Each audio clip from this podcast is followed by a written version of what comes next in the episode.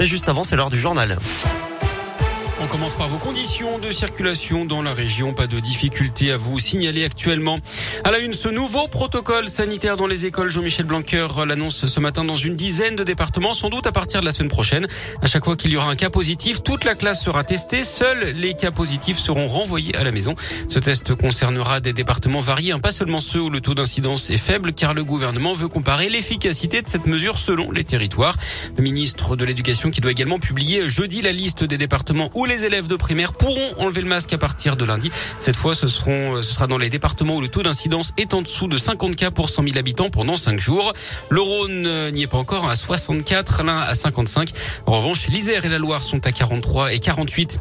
Sanofi jette l'éponge. Le labo français annonce ce matin qu'il stoppe le développement de son vaccin à ARN messager contre le Covid-19.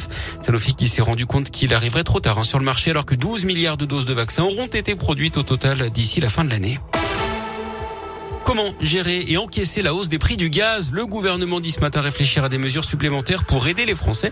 Elles s'ajouteront au chèque de 100 euros prévu en décembre pour 6 millions de ménages modestes. On rappelle que les tarifs réglementés du gaz vont encore bondir en octobre, plus 12,6%. Attention, si vous devez prendre le bus, aujourd'hui avec de nombreuses perturbations à prévoir dans la Loire en cause un mouvement de grève chez Keolis, pays du Forêt. Plusieurs lignes de transport scolaire ne sont pas assurées. Quelques lignes TIL sont également impactées entre Roanne et Boin et entre Saint-Etienne et Balbini. Plusieurs sont également à l'arrêt à la Stas. Il s'agit des lignes 30, 32, 33 et 57. La ligne M5 est également perturbée entre Saint-Etienne et Rive de Gier. Vous retrouvez tout le détail sur radioscoop.com. La foire aussi, c'est la journée de la femme aujourd'hui au parc des expositions de Saint-Etienne. Entrée gratuite pour vous, mesdames. Au programme également la première nocturne ce soir jusqu'à 22h. L'entrée gratuite pour tous à partir de 18h. Une école maternelle de Clermont-Ferrand envahie par les puces. L'établissement Jean de la Fontaine dans le quartier de la Gautière. L'école a fermé ses portes jusqu'à nouvel ordre hier, mais la continuité pédagogique est assurée.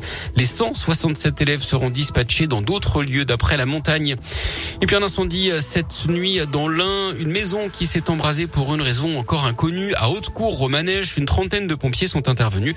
Le feu a finalement été maîtrisé vers 1 heure du matin. Les deux sinistrés ont été transportés en urgence relative à l'hôpital de Bourg-en-Bresse.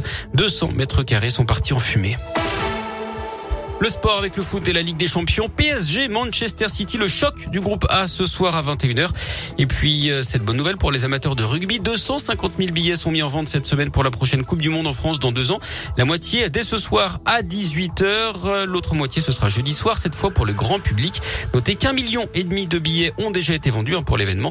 Je vous rappelle que quatre matchs de poule sont prévus à Geoffroy Guichard avec l'Italie, l'Australie ou encore l'Argentine. Cinq matchs sont également prévus à Dessine, notamment le 15 de France, les All Blacks l'Italie.